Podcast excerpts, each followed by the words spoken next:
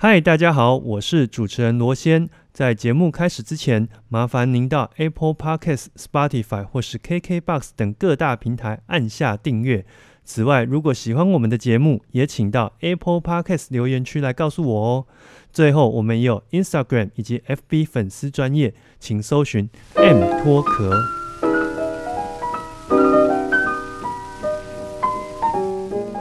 我是罗先，欢迎收听 M 脱壳 Music and Talk。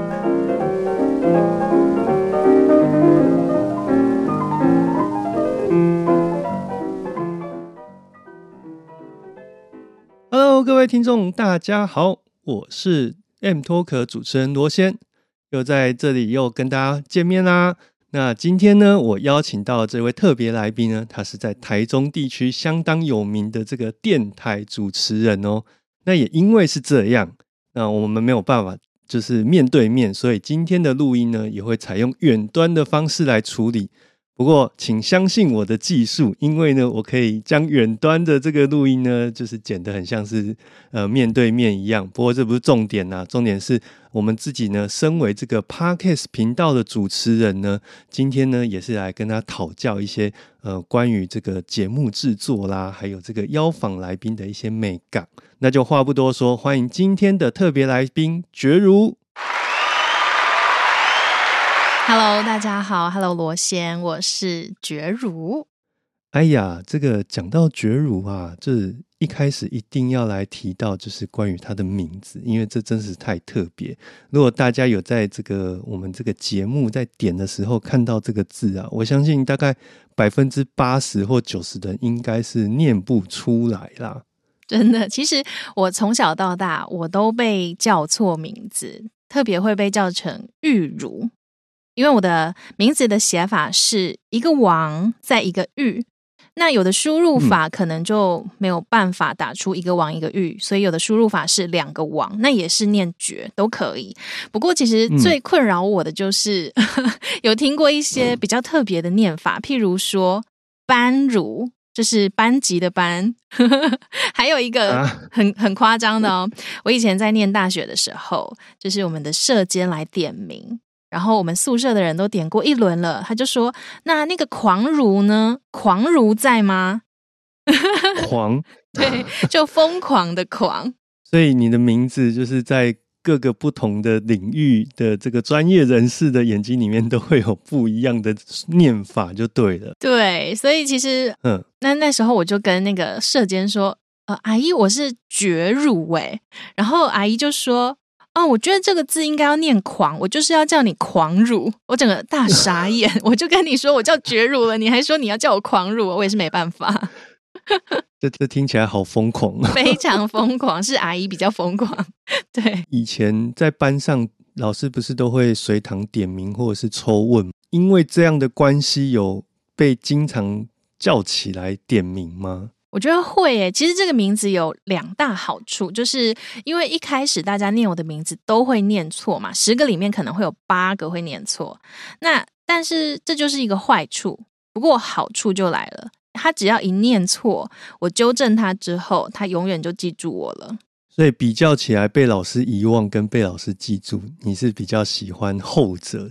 我当然是希望可以被遗忘啊，被随堂抽考没背书都不会被发现这样子。但是就是很常会被点到，就是像你刚刚讲的，就是因为被记住了，所以就很常会被点到。那今天呢，会特别跟觉如来一起做一档节目啊，也是因为我发现说，哎，这个这位台中的电台主持人，特别是古典音乐电台嘛，跟我们过去。给人的印象会有一点点不太一样，因为你在社群媒体上，呃，感觉是蛮活泼的，而且好像也蛮花心力在这一块上面嘛，所以就引起我的好奇，然后来跟你就是做接触。那只是说。我一直以为说，哎，你是这个广播科班出身的，但没想到居然其实也是音乐。对对，我是从小学音乐，然后一路念念念念到硕班音乐系毕业。嗯，所谓从小是指指说有意识以来就开始在念音乐了吗？但是我很妙的是，我国小并没有念音乐班，不过我国小是口琴班。口琴班，对，所以其实也是跟音乐有相关，是全班就是一个集合起来，然后会一起团练口琴呢，还是它是一个社团？它是一个班级，就全班都会嗯。吹口琴，然后可能有嗯。复音口琴啊、baritone 啊，然后 horn，然后还有 coda，就是有各式各样哦大支小支的口琴的整个组合在一起的口琴班，就是我们一个班。一个口琴家族，但是各司其职这样子。对对对对，因为我老师那时候的带队的老师是郭明生老师，他也是台中非常嗯知名的口琴老师。对他发嗯现我会弹钢琴这个技能，所以我常常在口琴班里面担任的并不是吹口琴，而是钢琴伴奏或者是风琴伴奏。所以是本来是口琴的一个 part，然后后来因为会键盘乐器的关系，就被找去弹钢琴。对，可是像像这样的一个编制里面，钢琴通常是扮演什么角色啊？因为我们知道说，比如说合唱团，哇，钢琴其实它就很重要。那一般我们认知的管乐团或弦乐团，有时候钢琴可能就不见得是有戏份。可是我不太理解，是说像口琴这样的一个 group 里面，钢琴在这中间跟乐团的合作的关系又是什么？其实就像是，也像是你刚刚提到的合唱团的伴奏的角色。像我就是印象很深刻，我们进到口琴班之后，第最前面吹的两首曲子，一首是《邮递马车》，然后另外一首叫做《森林里的铁匠》。那在《邮递马车》跟《森林里的铁匠》这两首曲子当中，我就是扮演风琴伴奏的角色，就是有一点类似压扣儿，但是其实有的时候如果没有我的声音的话，可能对于整个团来说就不是这么的丰富度这么饱满。哦，所以它更接近是有点像是在合唱团里面这个钢琴作作为引导跟甚至于是补一些和声的角色。对，你怎么会从口琴这样的一个后来就是慢慢的踏入这个所谓科班的学习当中呢、我觉得很妙的是，因为其实我是从小就开始学钢琴，小到多小嗯就是大概幼稚园吧，我就跟我的大姑姑学钢琴，因为她本身也是音乐本科，就是从小就跟她学学学学学学。学到国小的时候，我就觉得，嗯，好像真的蛮无聊的。念一般的班级真的是太无聊了。我就跟我妈妈说：“哎，妈妈，我们学校要开第一届的口琴班，我可不可以去考考看？”我就嗯自己提出说好，我要去考这个口琴班。你是原本念一般的班级，然后觉得实在是太无聊了。对，进了口琴班之后，差不多念到六年级吧，五年级要升六年级，那个时候我又觉得啊，惨了惨了，要升国中了。然后在我这个年代，那个时候的国中有法镜。现在小朋友应该不知道什么叫法镜，对啊，好好，超级无敌羡慕。对呀、我觉得这样真的很好。那时候有一些学校还规定什么耳下两公分，对于女生来说怎么可以呢？就是感觉就是一个西瓜皮套在头上这样子。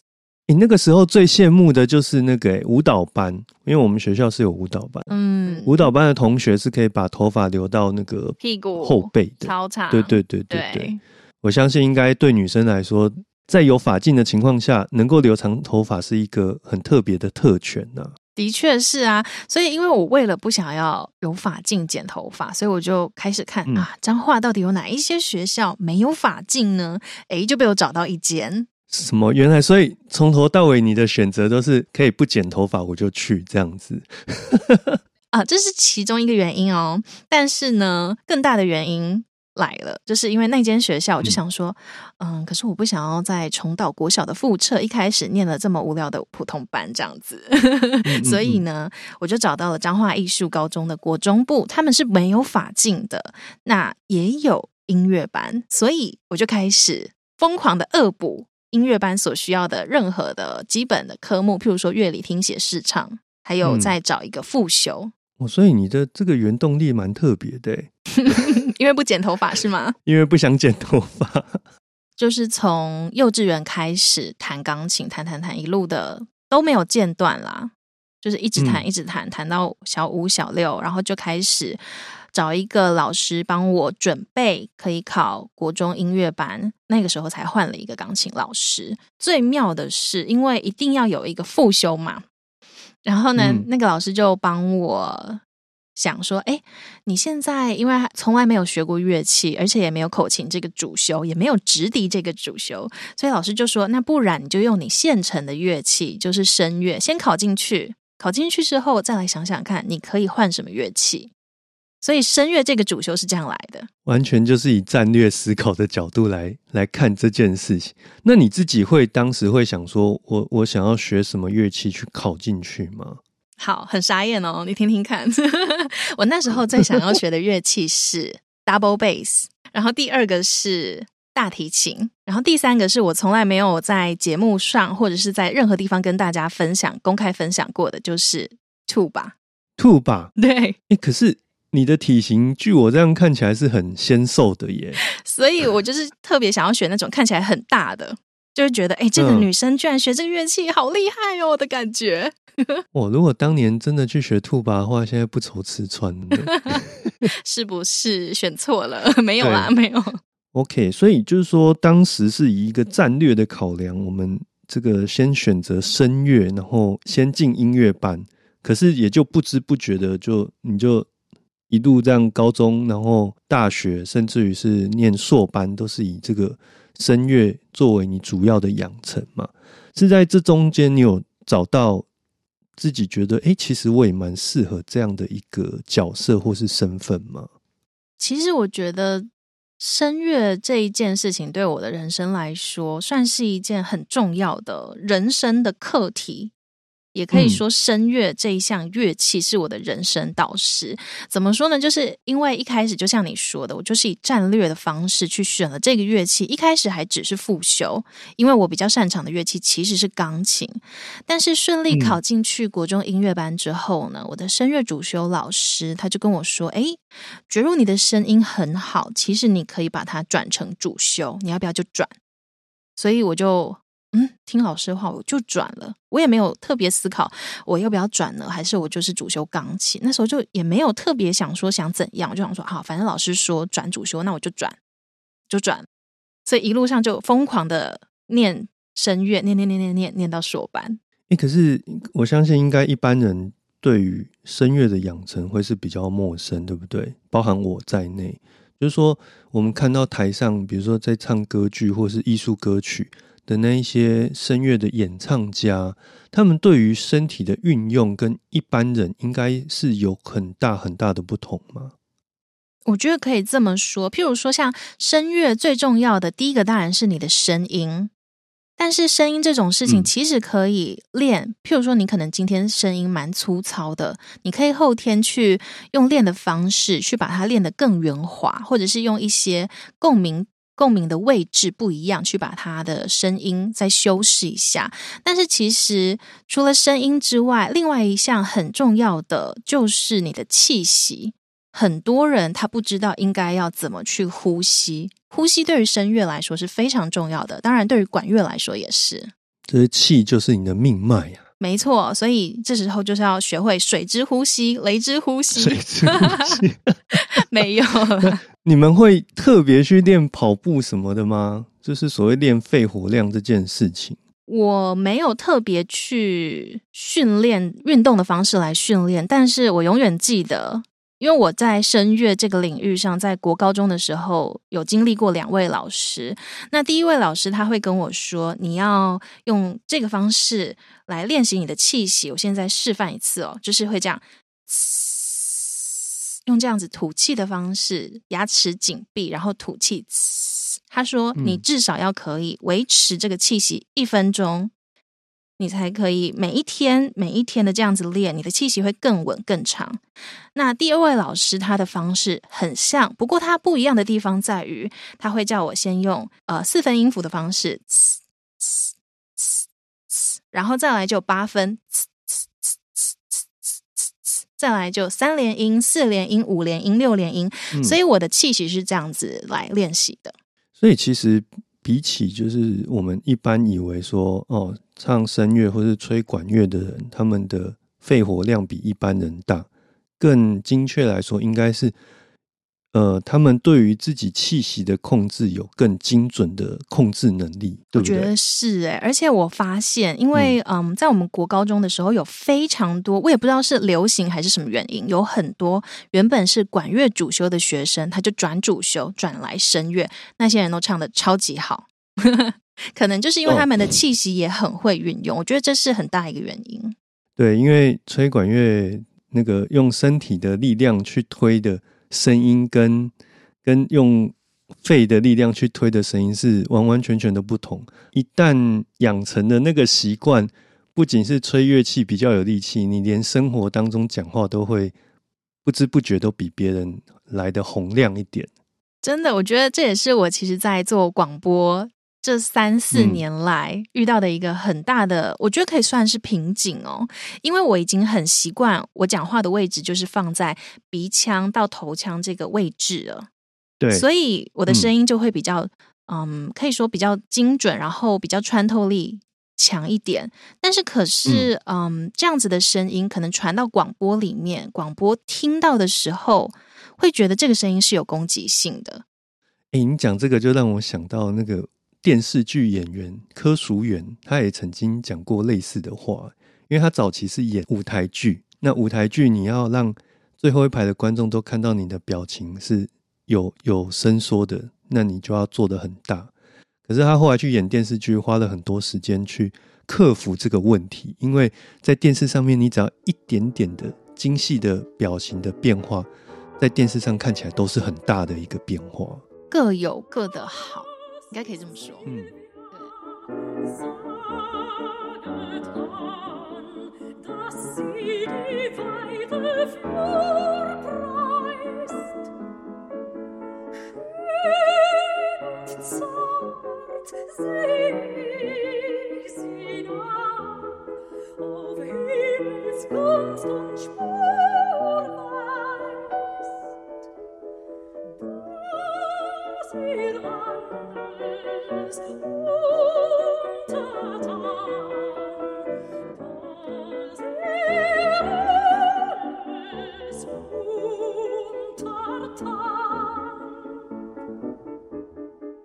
我是电台主持人觉如，你现在收听的节目是 M Talk Music and Talk。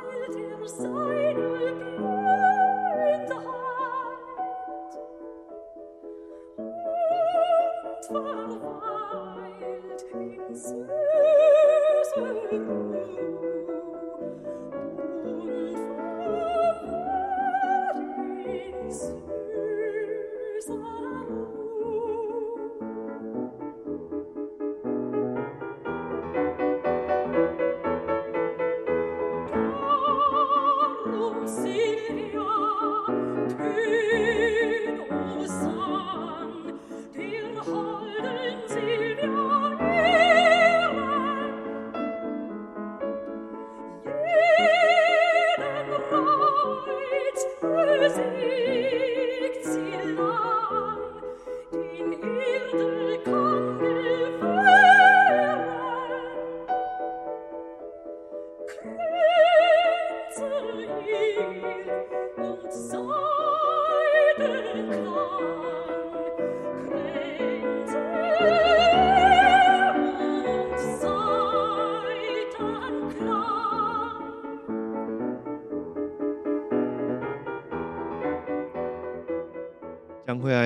声乐对你的这个整个呃养成里面，其实就是对于身体的运用，其实它是很很不一样的感觉嘛，相较于一般人。可是呃，你也这样子一路念念念念到了大学跟硕班。我比较好奇的是，因为你是念大学是在中山大念书嘛，嗯，对中山大这个很有名的 就是他们的猴子，对，你有没有跟他们有交手的经验？交手没有正面冲突过，但是他没有入侵过我的房间。所以，如果你们那个窗户不关起来的话，就是他们就会跳进去，然后干嘛？吃吃香蕉吗？大闹天宫有没有？大家都有看过《西游记》吧？所以是真的会进去闹，然后比如说撕裂你的书本啊什么之类的吗？呃，他们会一间一间房间去开开看，这个这一户人家有没有上锁呢？那如果没有上锁的话，他就会把纱窗撕烂，然后他就会进来，从窗户进来我们的房间。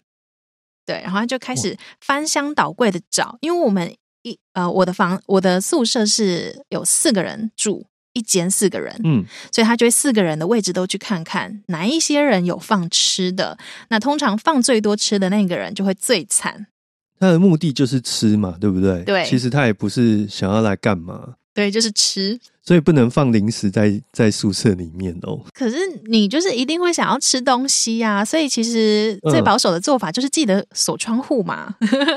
对对对对对，就是这个才是一劳永逸的方式啦。对啊，可是我跟你说，我觉得嗯最、最讨厌的是什么呢？就是这些猴子，他们跑进来之后，我不是说他们会去找食物来吃吗？可恶的就是它每一样，它就只咬那么一口就丢掉，就丢在你的位置上，所以完全是渣男呢、就是事，哎，这是 算事后不理吗？很过分，有没有？吃一口就要丢掉，然后你又不能拿起来吃，就只能拿去丢掉。对，非常过分。而且嗯我永远记得那个时候，我隔壁的同学住在我隔壁的同学，他说他的那一罐奶粉刚买，他嗯自己都还没喝过两次，就那么一次，然后就被猴子打开，他那罐奶粉新买的就泡汤了，就没了。哇塞，真的难怪为什么会看到那个电视新闻上面有人拿着 BB 枪要射猴子、欸，对，可是我这边想要分享一个我自己非常有趣的经验，我想大家听到应该也都会觉得，天哪，这个人是疯了吗？就是在说我自己。其实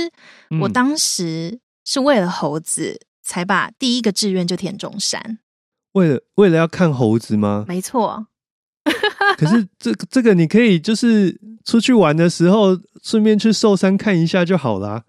是啦，是这么说没错。可是嗯像我啊，我都会觉得每一天要从宿舍，然后上去我们文学院音，我们的音乐系是文学文学院的，然后在山上，我们就要走那个山路上去。我只要每次骑车经过山路，看到海堤边有猴子的时候，我都会觉得 yes，today is my lucky day。哇塞，这是可以封你为美猴王啊！可以，谢谢，欢迎。对，你知道为什么吗？因为我本身就是属猴，我属猴，嗯，嗯，哦，对，然所以后所以对你来说，猴子就是你的吉祥物了。对，嗯而且我就从小就超级无敌把孙悟空视为我的偶嗯像，我是那种《西游记》倒背如如流的人。所以《西游记》整本就是看了两三次，随便信手拈来都是一个章节这样子 对。对对对对，超爱。OK，所以你从头到尾去那边念书的目的，不是因为说啊，我知道某某老师在这边 很厉害，我知道某某猴子在这边，一般人就是念完音乐系，他可能就就开始工作嘛。你还特别留下来再念个两三年这样子，但但这次就不是因为猴子啦。后来念硕班，哦就是真的觉得说，嗯我应该要再让自己多认识更多的东西，因为其实大学四年，我觉得学的东西真的很有限，对，所以我就觉得我应该要再念一个硕班，才会让自己可以有更多的知识，这样。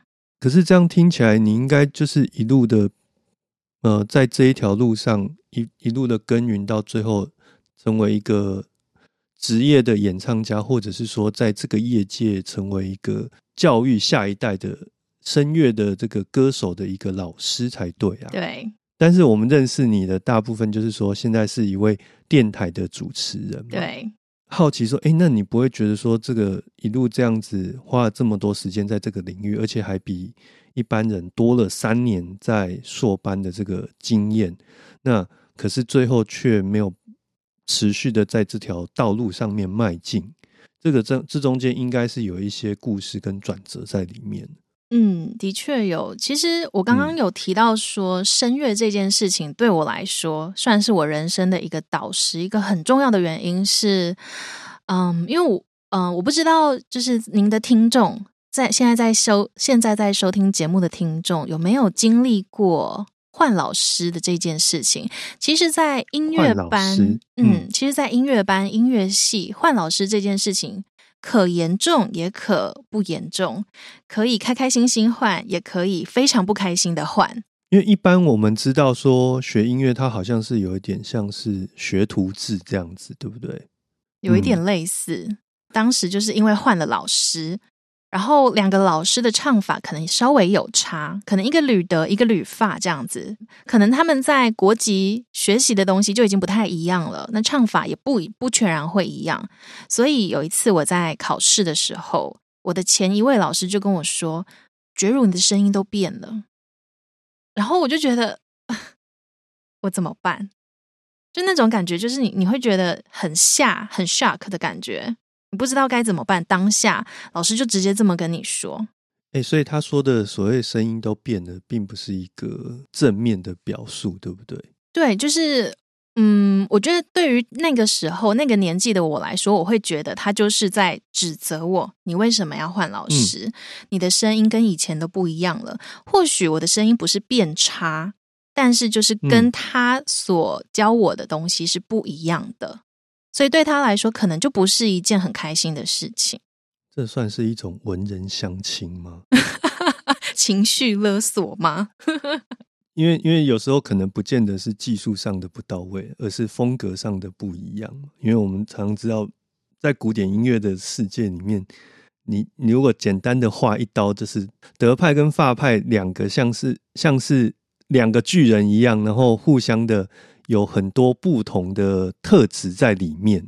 真的就是这样，就没有谁对谁错、哦，但是就是因为不一样，所以可能没有说真的到这么 open，全然都可以接受，全然都可以觉得说哦这样也很好啊，那样也很好的人来说，他就会觉得你这个是错的。但是如果当时我的年纪还不够成熟，我接收到老师这样子的情绪，或者是老师这样子的回馈的时候，对我来说，我会觉得很受伤，我会觉得我我不知道我该怎么办，所以我现在应该用哪一个方式？但我已经换老师了，我总不能换了一个老师，我还在用前一个老师的唱法。OK，所以在那个时候，就是对你产生了一个呃心情上很大的、很大的呃挫折。对，所以从那个时候开始，就是一直到我现在已经这么大了之后，我回去想那一段，我还是会觉得好难过，好难过，会觉得为什么我需要去接收这样子的情绪？当时的我就不是一个心智年龄够成熟的人，我去接受到这样子的情绪，造就了我之后可能就开始变得越来越没有自信，因为我会觉得我这个唱法嗯不够好。